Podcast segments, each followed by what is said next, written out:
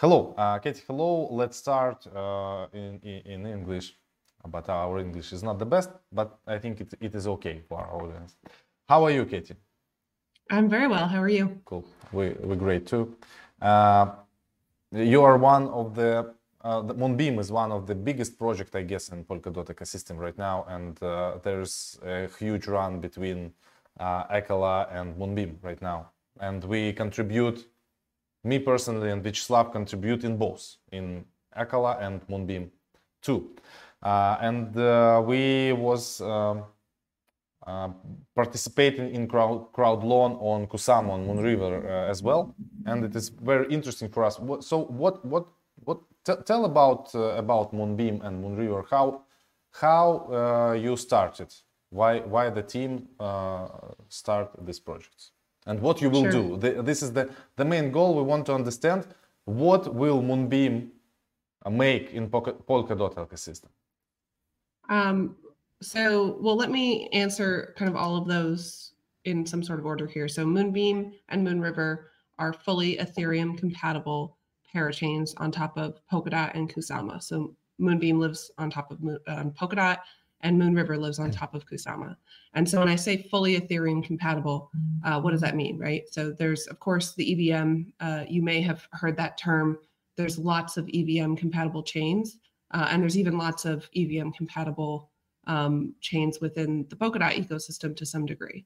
And so we're not just EVM compatibility. We have um, a lot more than that. And so some of the things that we've done are uh, to create something called uh, Web3 RPCs, which basically allows us to natively use tools eh, that are compatible with Ethereum. Uh, for example, all Moonbeam addresses are Ethereum style addresses, but they also work with MetaMask. And so when you use and interact with Moonbeam and Moonriver, you can use the MetaMask account that you already have, the MetaMask addresses you already have, the MetaMask signatures you already have, um, and uh, just you know interact with it natively on on top of a much more efficient, more modern chain. And so there's there's more to it. Of course, I mentioned um, that we also use these accounts, which is also another layer of compatibility. Um, but this is all kind of the sum here is that you can interact with Moonbeam and Moonriver as a user much more easily than any other chain on on top of uh, Polkadot in that ecosystem. Um, to, to answer your question in terms of how we got started, and sorry, I'm just throwing my phone over so it doesn't continue to make noise. Um, we actually started as a validator on top of Polkadot uh, and Kusama. And so about two years ago, we started running infrastructure, which was uh, our bread and butter uh, from a PureStake perspective. And we looked around the ecosystem and we saw a lot of really smart, really promising teams. Uh, and we were kind of impressed with not only the type of people in the industry, uh, but the community kind of aspect of the Polkadot ecosystem. And so we wanted to do more. And the opportunity we saw was specifically uh, getting more projects on top of Polkadot faster. And that's what Moonbeam does. Moonbeam is the best place for projects to build on top of Polkadot. And we've proven it. Uh, uh if you look at Moonriver, which has been deployed, um, I mean, fully deployed for about two and a half months on top of Kusama it is the number one parachain by activity, uh, by market cap, by projects building, by almost you know any conceivable measure. And so that I think shows that we're able to get traction, we're able to get users, and uh, we're able to execute as a team. So just um, for those who aren't familiar with that kind of dynamic, Kusama is is sort of known as the canary net, and so that's really been a proof of concept for us in many ways um, but Moonriver also isn't going anywhere. That's going to kind of continue to be this uh, rapidly expanding, uh, rapidly iterating network where we're constantly pushing for change and uh, rapid development. So those two things will kind of coexist in the future, both to maximize Ethereum compatibility, um, but really with different audiences and different communities we expect. Okay, I see. Uh, in this ecosystem, you will you will have all the stuff okay, like at, at the in, Ethereum, as I understand, yes, uh, it will be in different borrow lendings, DeFi protocols, NFT uh, marketplaces, wallets, etc. Everything will be on the top of Moon, River ecosystem. Yes. You'll, yes. Cool, cool. Uh, please, a uh, few words uh, about your team. Who is right now the core team, and who is uh, in the back of uh, of this project? So the CEO, the founder of Moonbeam, is a guy named Derek Yuan. Uh, he has really been kind of not just the figurehead, but the driving force behind everything that we do, technically uh, as well as strategically. And so he, his background is actually not in in crypto. He's he was new to crypto about three years ago, um, but he's been kind of proactive in in seeing the opportunities here and driving a team forward. Um, you can also see here we actually have two different VPs of engineering. Um, one is on the infrastructure and software side, and the other is on the blockchain side, on on the Moonbeam kind of core development team. And so that allows us to do a couple of things. Uh, we've always focused on on infrastructure, and we will continue to focus on infrastructure in many ways. So we have a great collator program. We run our own collators. We have uh, built our own test net, uh, which has allowed a lot of teams to test long before we hit the milestone to allow us to to deploy to Kusama.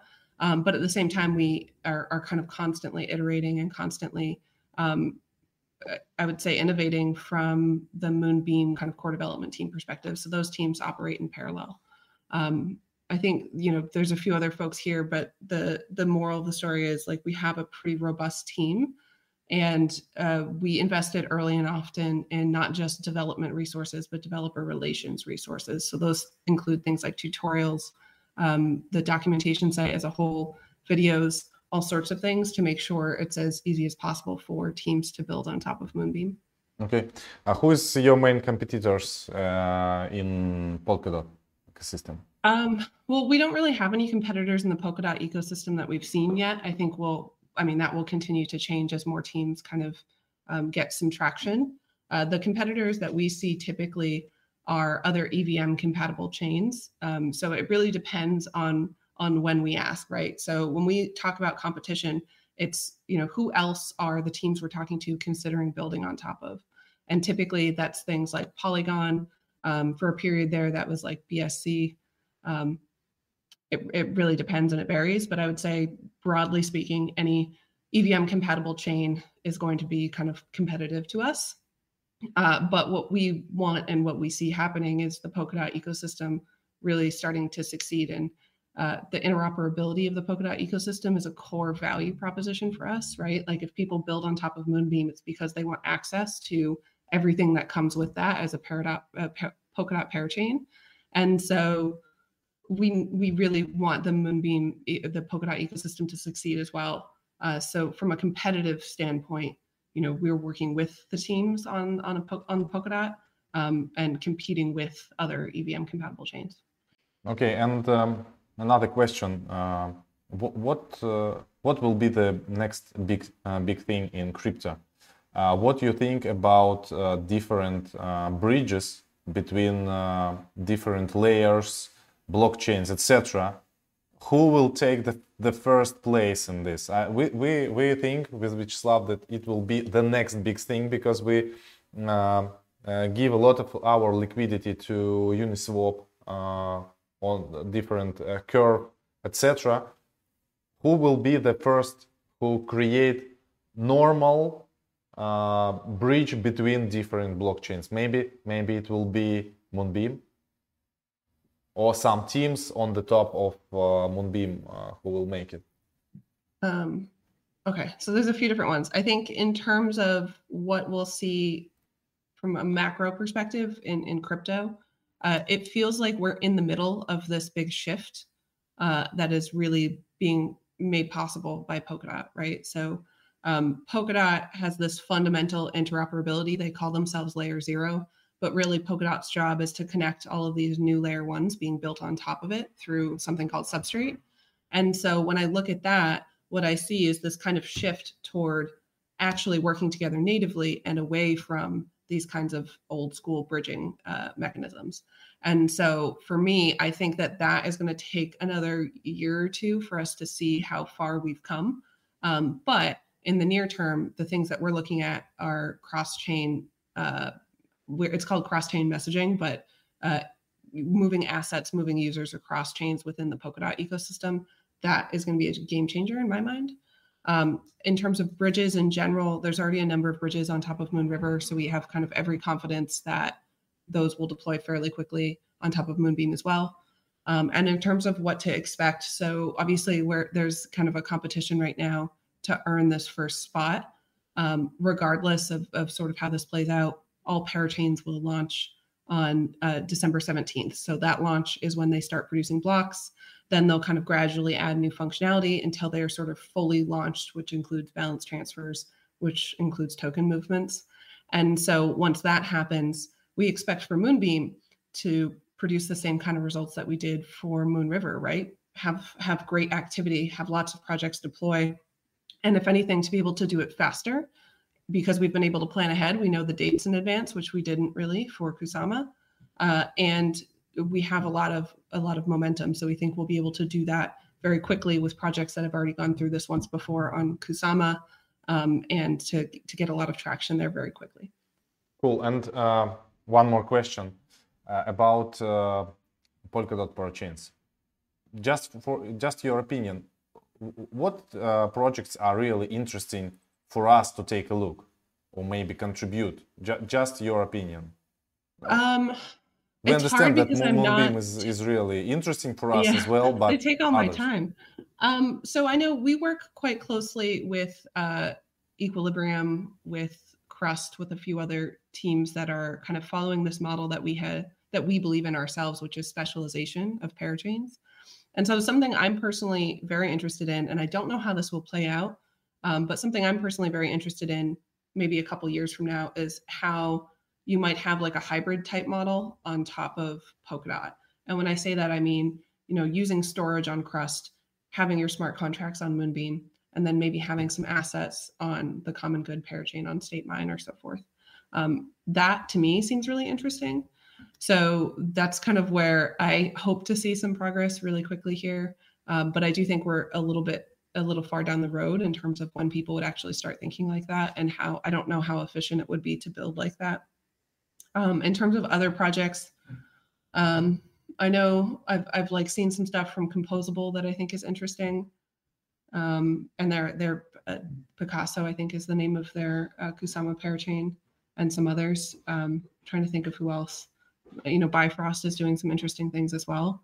Um, so it's a varied answer, but you know, most of the teams in this ecosystem, I think, are doing some really interesting things. Okay, and uh, right now we look at the dotmarketcap.com.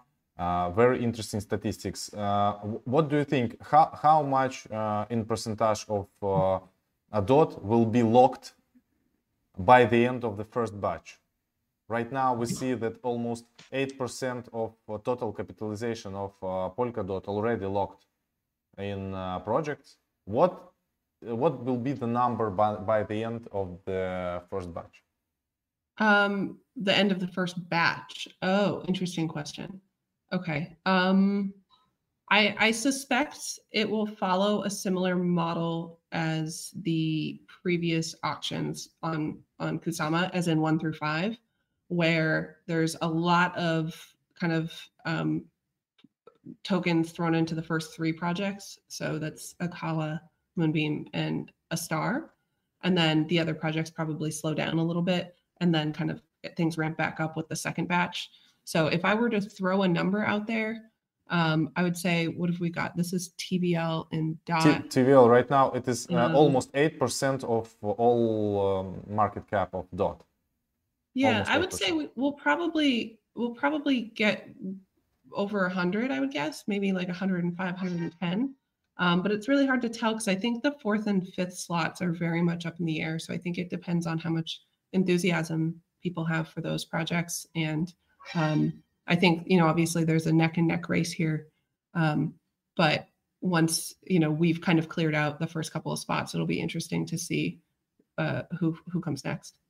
A lot of people say that right now, uh, ma- many people try to participate in uh, Acala and Moonbeam, and uh, someone say that uh, people will receive less tokens of Moonbeam, uh, uh, talking about Moonriver, for example, because a lot of people make huge gains in Moonriver. What can you tell about about about this situation? Situation. Uh, well, so I would say a lot of people gave us a hard time on Moonriver, right? Like we had a lot of the same conversations about our crowd loan on Moonriver. And yes, there certainly was a bigger um, pool there of, of tokens kind of up for grabs. Um, but the reason that Moonriver did so well is because we were able to deliver and able to really build the network to deserve the market cap that it sits at today. And so, you know, you can make your own conclusions here, but you know, if we're able to deliver in a similar way for for Moonbeam, the the value is is not necessarily going to be based on how many tokens that you get. Okay, understand. Uh, so I, I think th this is all for today. Thank you, Katie, uh, very much for your time. Uh, I hope you have some few uh, hours in nearest future, maybe after uh, after after you win the uh, slot in Polkadot. Yeah. Thank you for your time and Absolutely. bye bye. See you. Bye. Thank you. Thank you.